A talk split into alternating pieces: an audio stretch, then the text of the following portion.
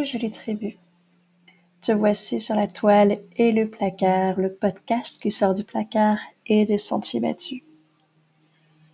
Je suis Alice Mia, sorcière intuitive. Je guide des femmes à travers leur chemin spirituel et personnel. Je suis photographe, je suis masseuse intuitive. Je suis cartomancienne. Ma famille d'âme est chamane guérisseur. Je suis poisson, ascendant scorpion. Mon Vénus en poisson et mon lune en sagittaire. J'aime être un peu épar éparpillée et j'aime parler beaucoup. J'aime écrire aussi. J'ai lancé ce podcast à destination de tout le monde. Même si je m'adresse aux femmes, je m'adresse vraiment à tout le monde. Il est pour toi. Il est pour moi. Il est pour tout. J'aime vivre le moment présent. Et aujourd'hui, en ce moment présent, tu m'écoutes et je t'en remercie.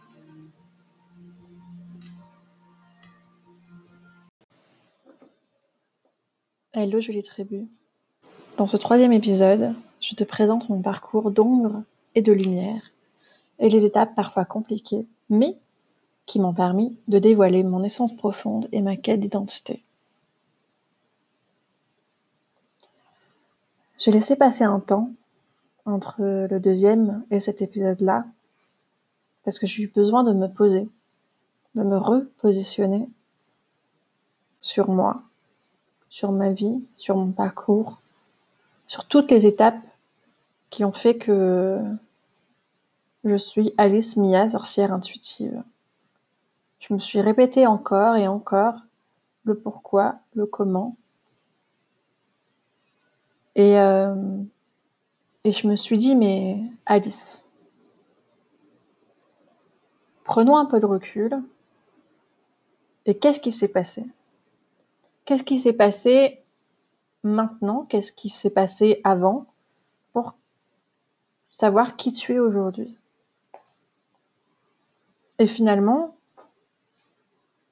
bah là, du coup, j'ai beau, euh, beau écrire, essayer de retranscrire par écrit euh, mon passé, mon parcours, et je me dis non, non, non, ça marche pas comme ça.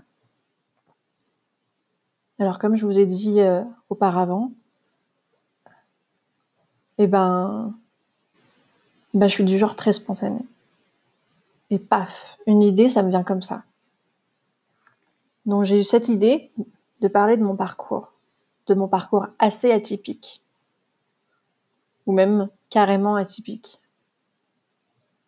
Parce que là actuellement, bah, j'ai 31 ans.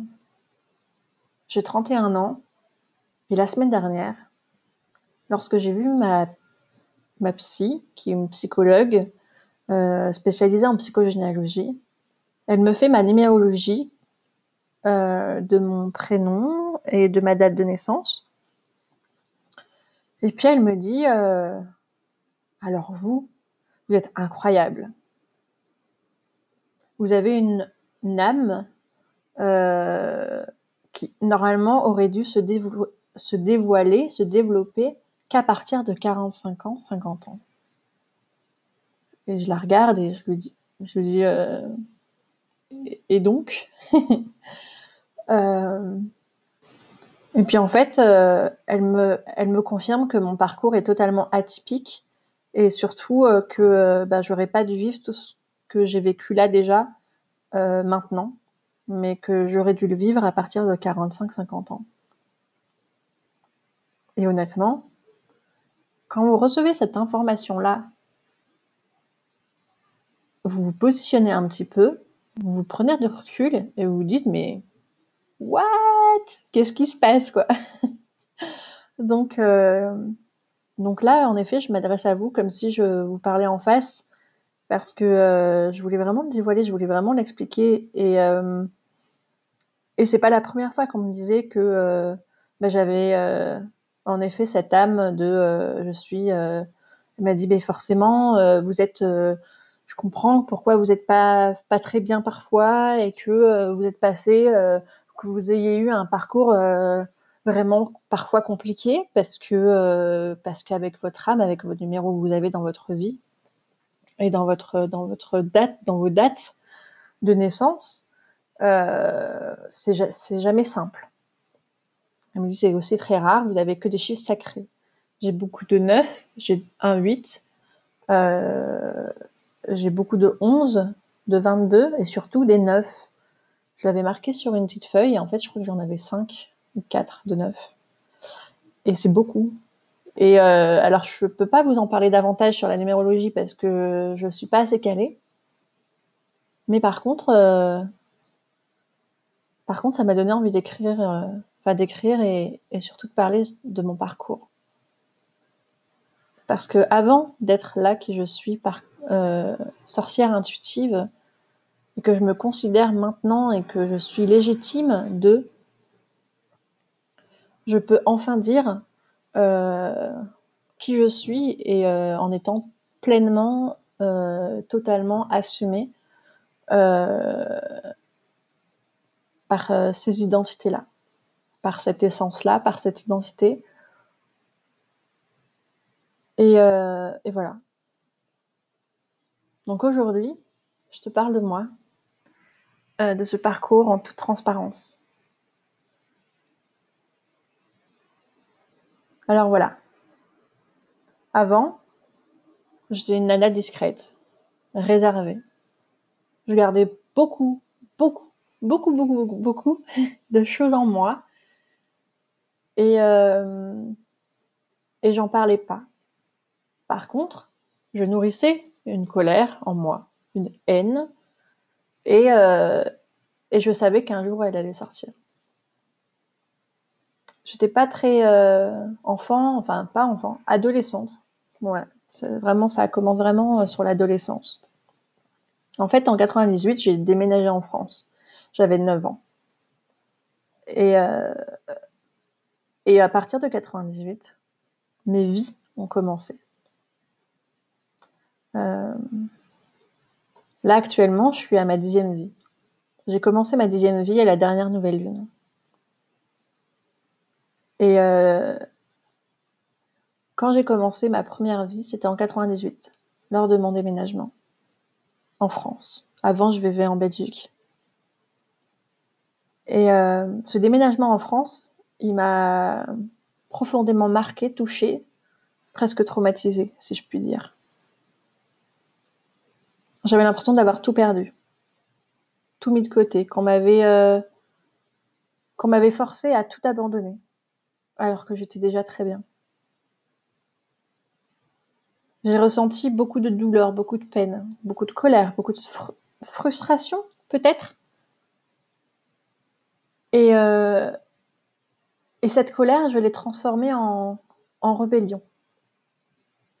Parce que euh, je me sentais déjà bien différente et que arrivant dans un pays où, euh, déjà je connais bah, les insultes, où j'ai découvert que les jeunes de ma classe me, violentaient verbalement,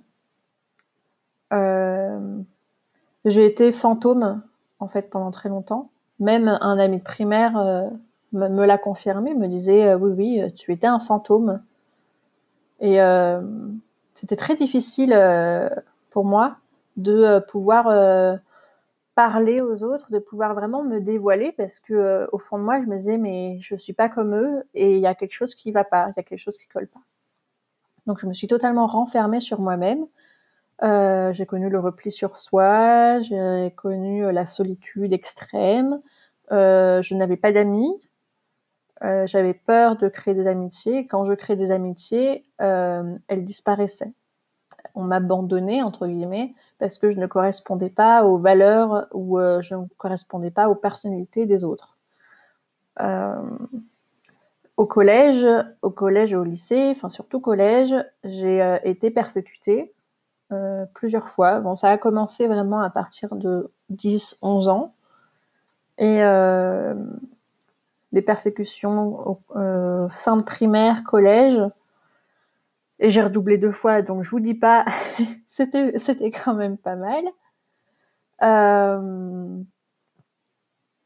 j'ai j'ai connu cette persécution par les professeurs aussi. Et j'ai commencé à, à, devenir insolente, très insolente. À l'âge de 13 ans, quand j'avais une professeure, la professeure s'appelait Madame Collard, déjà son, nom de famille. je me souviendrai toujours de cette prof-là. Et euh, dans un petit rêve, euh, je me dis euh, que euh, un jour elle écouterait, elle écouterait ce podcast, elle, tomberait dessus et elle verrait que je ne l'aimais pas du tout cette personne-là. Et je ne l'aimais pas parce qu'elle ne me respectait pas. Et pour moi, le respect, c'était quelque chose de super, super, super important. Et, et mes parents, ma famille m'avaient appris que euh, le respect c'était important. Enfin, je, sais, je pense que c'est dans ma famille qu'on qu'on m'avait appris. Et puis sinon c'était très personnel. Euh, pour moi, le respect c'était euh, donnant donnant. La tolérance c'est pareil. mais en fait, cette femme-là, donc Madame Collard, c'était une professeure technologie. Et elle me parlait mal devant les élèves, les élèves me parlaient mal. Et à un moment donné, je j'ai vraiment eu euh, ce déclic comme quoi il fallait que je me protège. Donc comment se protéger quand ce sont les élèves et les professeurs qui, euh, te persécutent? Du coup, euh, je me suis euh, focalisée sur la rébellion, sur je me protège, donc je dois euh, faire la même chose qu'eux, mais ou sinon je dois leur répondre en fait. Donc je répondais aux professeurs, je répondais, je parlais pas aux élèves, mais je répondais aux professeurs et je séchais les cours, beaucoup. J'avais peur, j'avais pas envie qu'on me...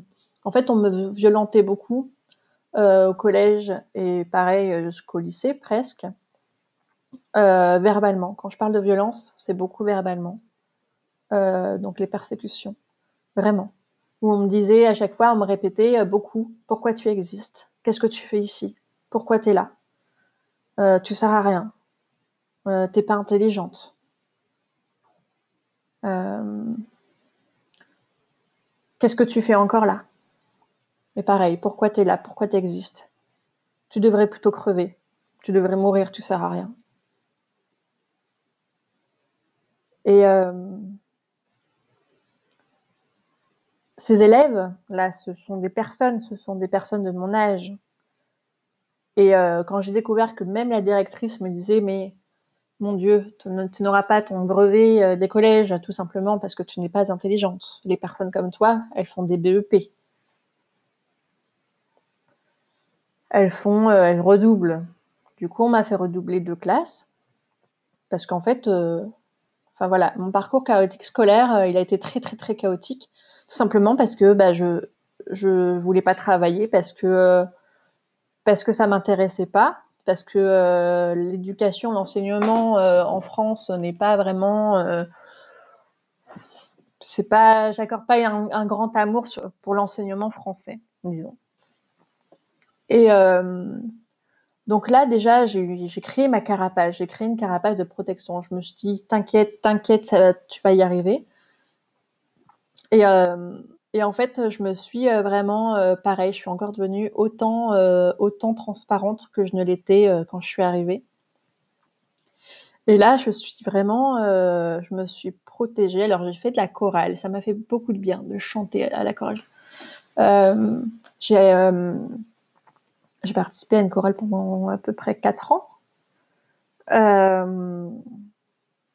et puis ça, ça m'a fait beaucoup de bien. Même là-bas, j'étais persécutée, en fait. Euh, j'ai perdu beaucoup de personnes que je considérais comme des amis parce que je ne correspondais plus à leurs attentes ou euh, que je correspondais plus à leur personnalité. Et euh, du coup, j'ai été quand même beaucoup abandonnée amicalement, entre guillemets, mais ces personnes-là ne me méritaient pas. Après, j'ai déménagé. Là, j'étais dans la banlieue parisienne. J'ai déménagé en 2006 dans le sud, donc à Garage chez mes parents, mes sœurs étant restées à Paris. Et, euh, même là, je me disais, mais encore un déménagement. Euh, Ça a été très difficile aussi ce déménagement-là parce que j'avais encore des personnes qui me faisaient du mal verbalement, mentalement, psychiquement. Et j'ai après vraiment découvert que, enfin, j'ai pas découvert, mais j'ai subi, j'ai vécu également des traumatismes où les gens ne me respectaient pas. Donc, en fait, même mes parents, à un moment donné, ne respectaient pas qui j'étais. Enfin, ne respectaient pas. Ils ne me comprenaient pas. C'est surtout ça. Il y avait beaucoup d'incompréhension. Et cette incompréhension, en fait, euh, elle s'est transformée en, quelque chose de, pas très clair en moi, de colère, encore toujours de haine. Il y avait toujours une haine, une, difficulté à, se faire comprendre. Euh, donc, euh, donc j'ai vraiment, j'ai vraiment mis un, enfin, j'ai voulu me, comment, comment, comment dire, j'ai, j'ai vraiment choisi de, de, faire, de faire vraiment un appel à l'aide.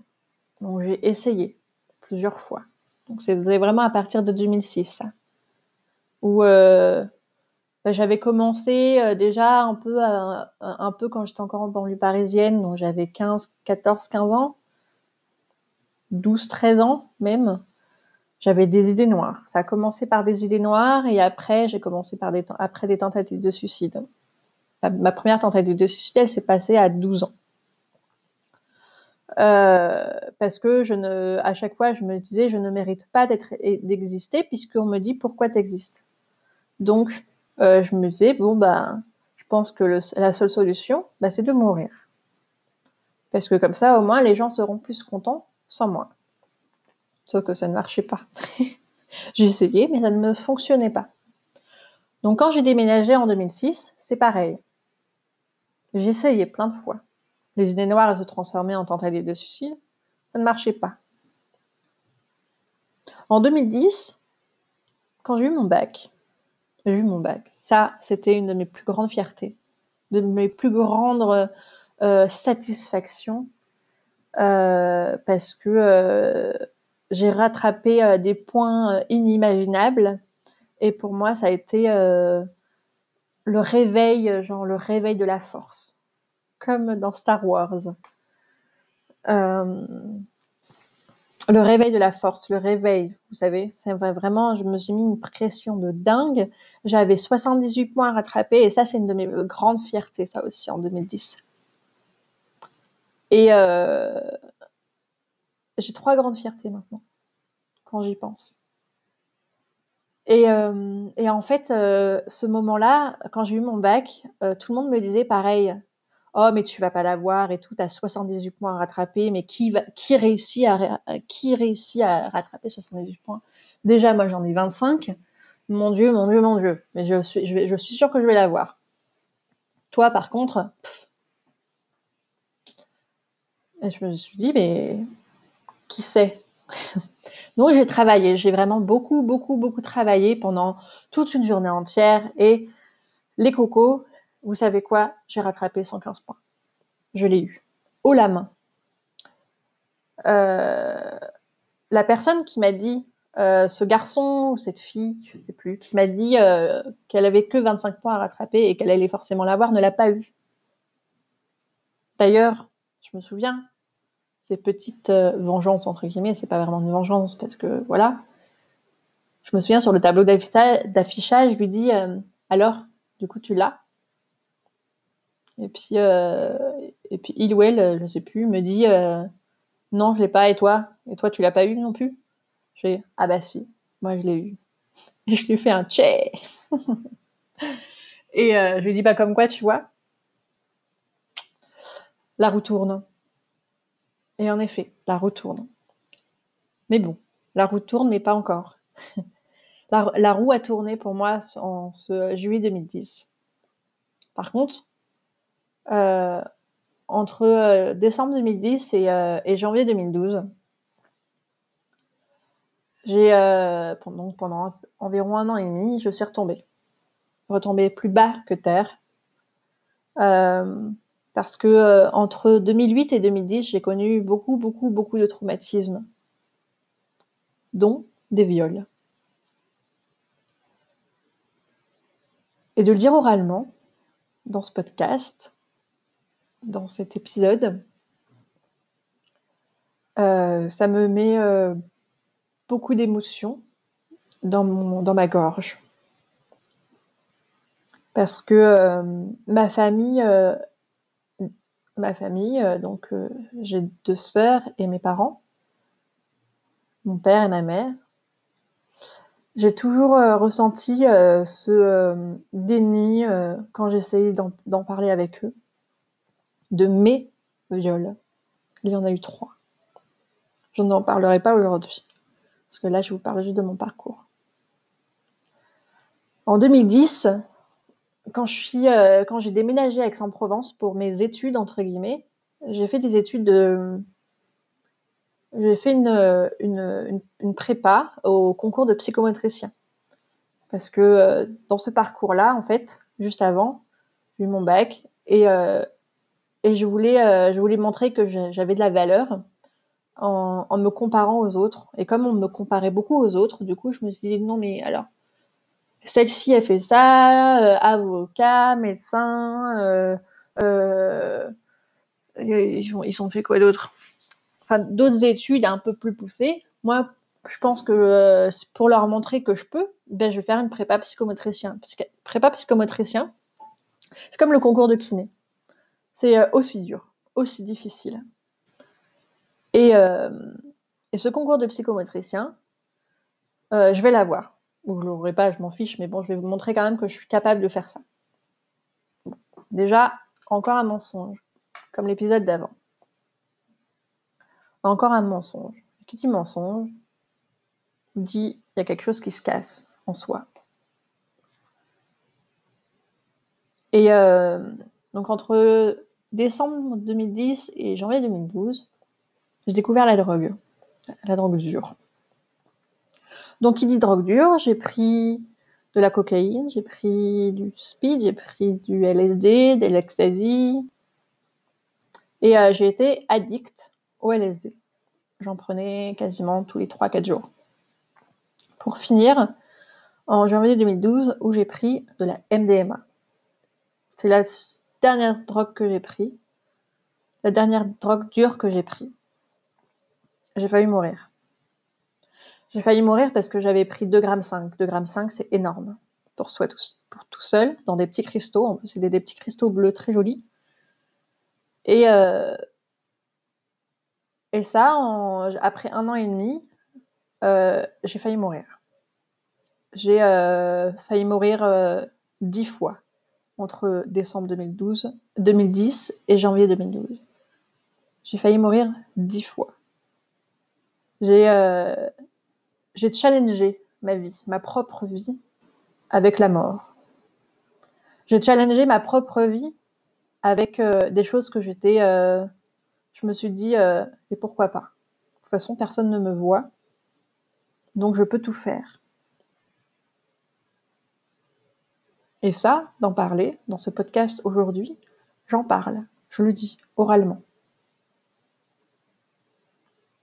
Et, euh, et je suis fière, tellement fière, tellement reconnaissante de vous en parler aujourd'hui. Et de le dire. Surtout de le dire. Parce que j'en parle pas parce que beaucoup de personnes me disent qu'il ne faut pas en parler. Et euh, j'ai quelque chose à transmettre. Euh, et, j'ai quelque chose à montrer, en fait. Et euh, ce que j'ai à montrer, c'est ça. C'est que il faut avoir la force et le courage, cette rage de vivre et de, vouloir vraiment expliquer clairement ce qui s'est passé et pourquoi et comment. Et euh, le parcours que j'ai connu, j'en ai énormément souffert et, euh, et, je suis tellement fière et contente et heureuse et, et je suis tellement reconnaissante, vraiment, de pouvoir vous l'expliquer maintenant, de pouvoir vous l'expliquer maintenant. Et rien que d'en parler, j'en ai le ventre qui, les émotions qui, euh, qui sortent, j'ai les larmes qui coulent, j'ai euh, cette euh, fureur de vivre, cette rage de, de pouvoir transmettre ce genre de choses. Parce que beaucoup de personnes cachent, n'osent pas. Et là, moi, j'ai enfin, mon challenge, c'était d'oser dire, raconter mon parcours sans, sans filtre. Parce qu'à quoi bon faire des filtres? À quoi bon mettre des filtres? Pour ne pas raconter la vérité Et euh, aujourd'hui, je l'explique. Comment et comment c'était difficile? Comment comment je m'en suis sortie? Comment je m'en suis sortie En fait, c'est tout simplement parce que à un moment donné, en fait, je me suis dit, mais attends, Alice, si tu essayes une bonne trentaine de fois de, mettre fin à ta vie, et que à chaque fois ça ne fonctionne pas, alors que tu fais des choses quand même un peu, un trash, c'est qu'il y a quelque chose. C'est peut-être qu'il y a quelque chose à faire en fait. C'est peut-être que euh, tu as quelque chose à vivre en fait. Ça, en 2010, en 2012, je me suis dit ça. Donc, je prenais de la drogue dure, je buvais beaucoup d'alcool. Euh, je pourrais parler d'alcoolisme parce que euh, j'en prenais tous les soirs, toute seule, beaucoup toute seule. Euh, et puis, j'avais des addictions au sexe. Je couchais avec beaucoup de femmes, beaucoup, beaucoup, beaucoup, beaucoup couchais avec des garçons aussi, mais je m'en fichais, je fichais un peu des garçons. Vraiment, c'était surtout les femmes. Et par contre, je les respectais. Parce que pour moi, le respect, c'est super important. Respecter les femmes autant qu'elles me respectent. Et les hommes, en général, il y en a tellement, tellement énormément au cours de ma vie qui ne m'ont pas respecté en tant que femme, en tant que, en tant que femme, en tant que moi, Alice, que bah, je vois pas pourquoi je, je les respectais aussi, en fait. Donc voilà. Euh, j'ai connu tout ça jusqu'en 2015. En 2015, je suis tombée enceinte. En 2015, j'ai vécu un IVG, j'ai avorté. Et à partir de 2015, tout a changé.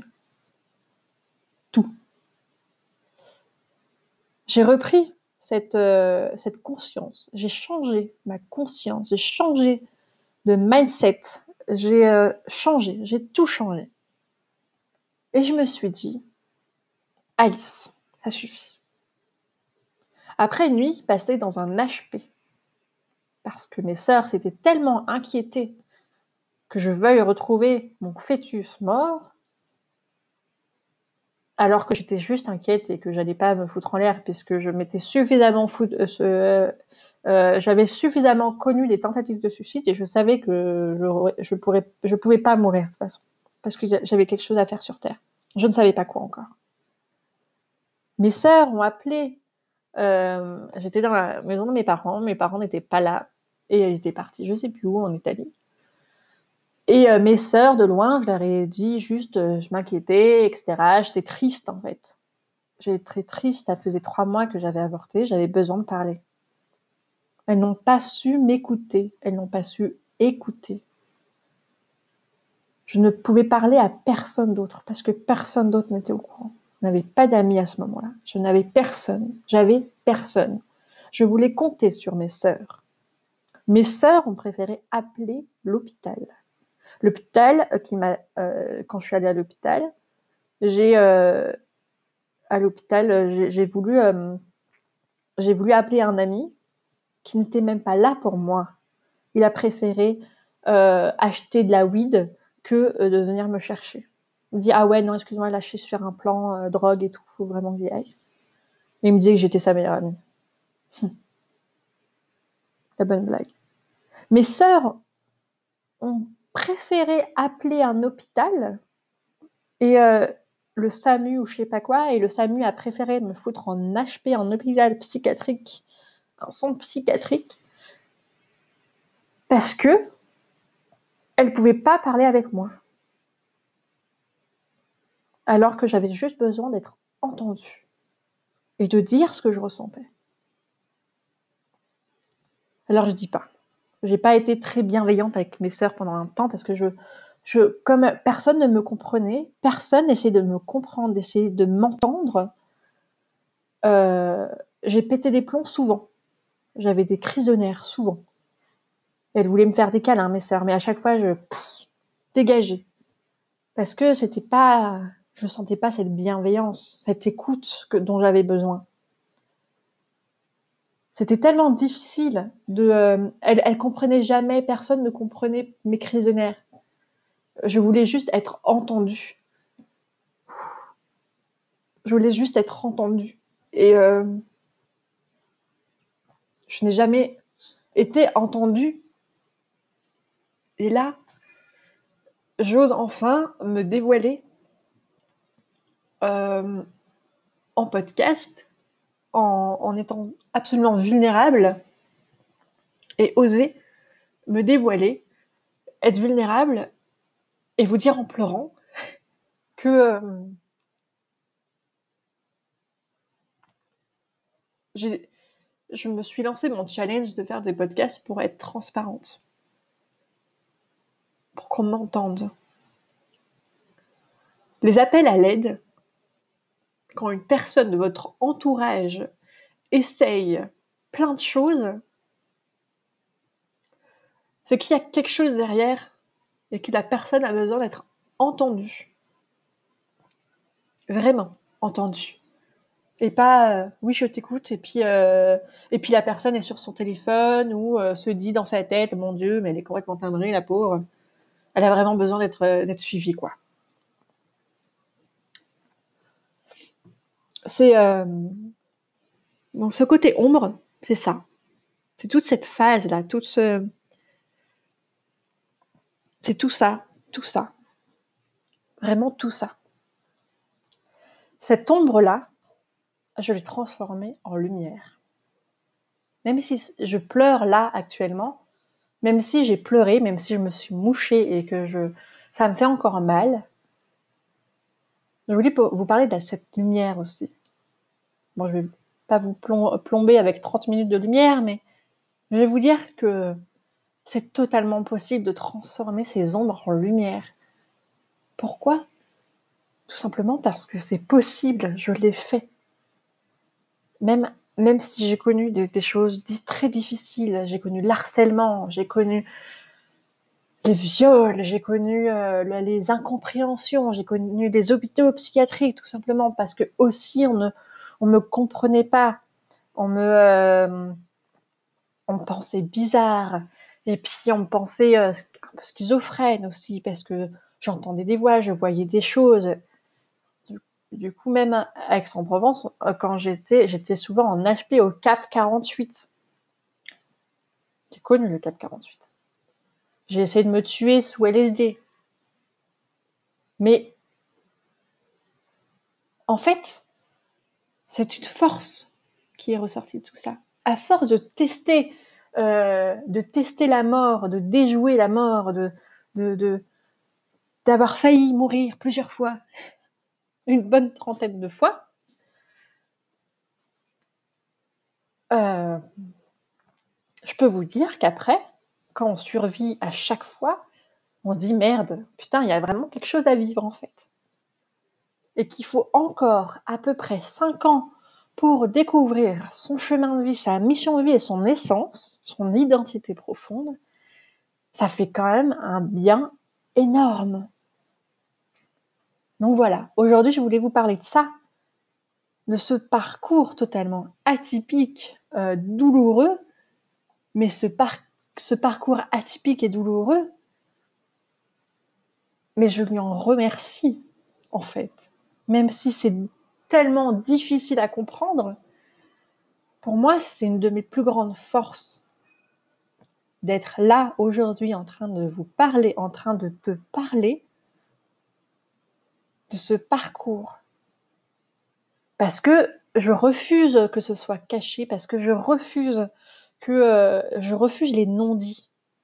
Je refuse d'être en colère. Je refuse d'être euh, d'être de nourrir cette haine.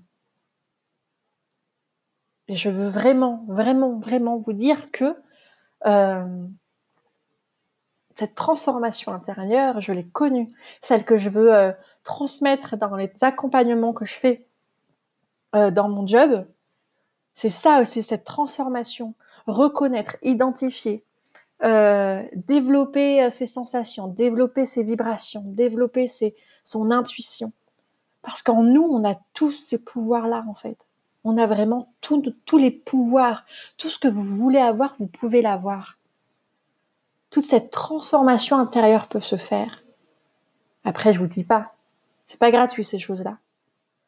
Parce que j'ai usé beaucoup, beaucoup, beaucoup d'argent pour euh, essayer d'être qui je suis maintenant.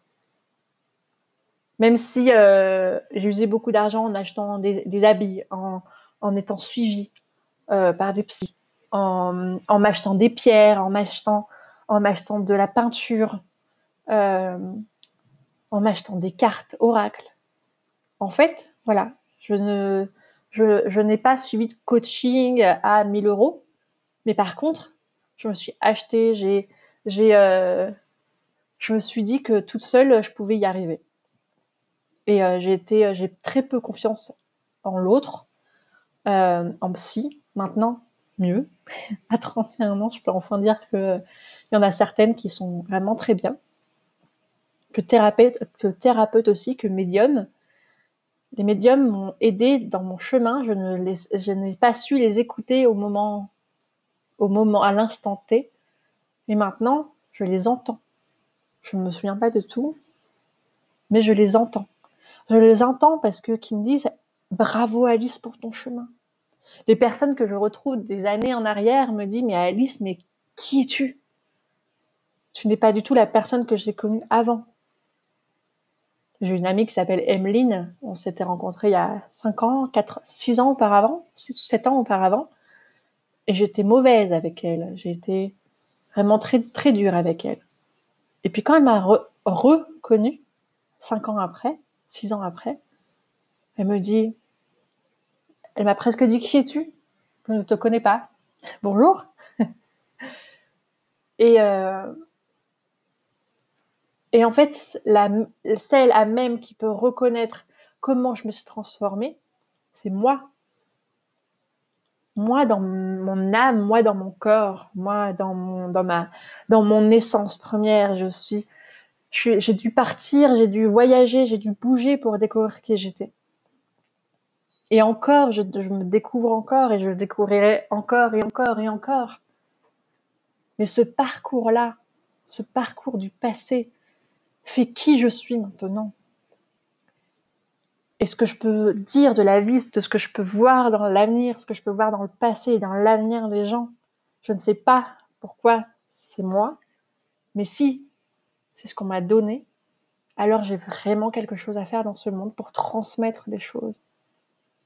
Donc là, si vous cherchez, si vous vous dites, mon Dieu, avec tout ce que j'ai connu, comment je vais faire pour y arriver, eh ben, dis-toi, bon, bah écoute, je vais y arriver, tout simplement. Persévère, persévère encore et encore. Et de l'espoir, garde espoir. Parce que toutes tes transformations, toutes tes choses que tu fais actuellement permettent ton évolution intérieure et extérieure. C'est vraiment présent en fait dans l'instant présent. Tu es présente à l'instant présent et tu vaux quelque chose ici, maintenant.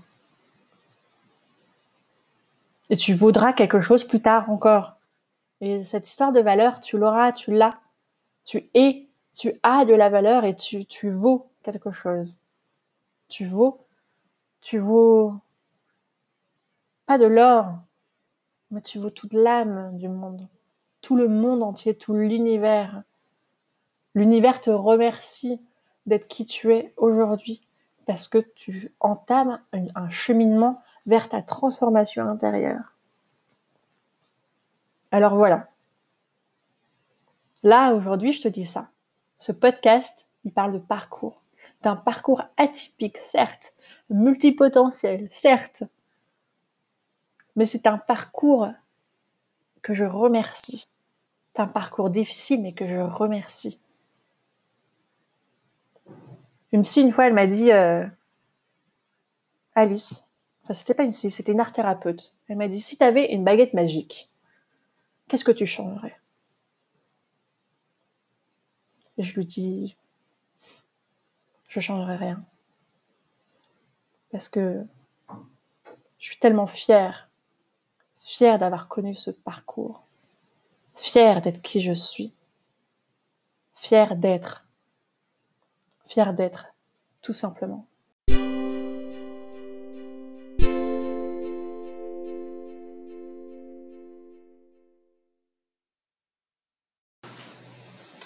Merci d'avoir écouté ce podcast, j'espère qu'il t'a plu.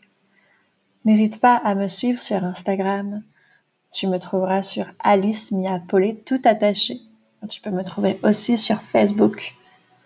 Euh, écoute, si tu veux me laisser un commentaire, tu peux aussi. N'hésite pas à partager autant que tu veux, à qui tu veux. Je serai absolument ravie de pouvoir aussi recevoir un de tes messages. Je te remercie beaucoup de ton écoute. Merci, merci, merci. Je te fais un gros bisou d'amour.